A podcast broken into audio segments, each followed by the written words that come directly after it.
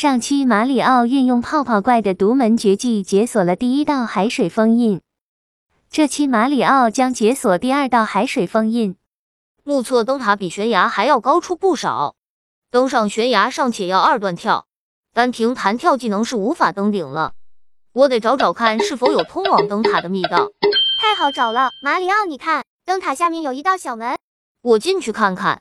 里面除了放置了几个本地贝壳币外，四周都是墙壁，什么都没有呢。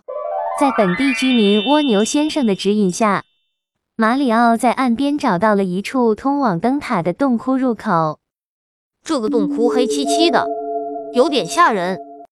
马里奥快速向前游去。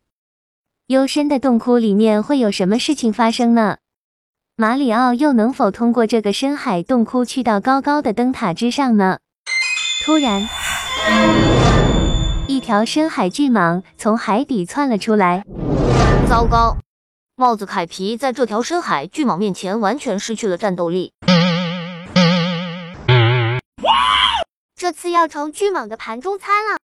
幸亏游戏保留了一个非常友好的设置，就是当我在游戏中还剩一点生命值的时候，原地停下来一段时间就可以满血复活。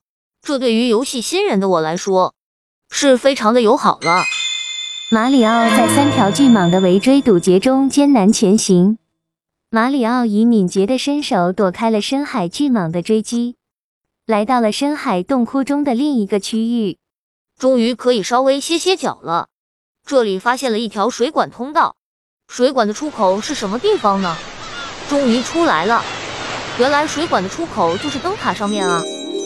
马里奥在灯塔之上获得了一个紫色的力量之月，并解锁了第二道海水封印。下期马里奥将前往寻找第三道海水封印。喜欢和我们一起玩游戏的朋友，敬请关注。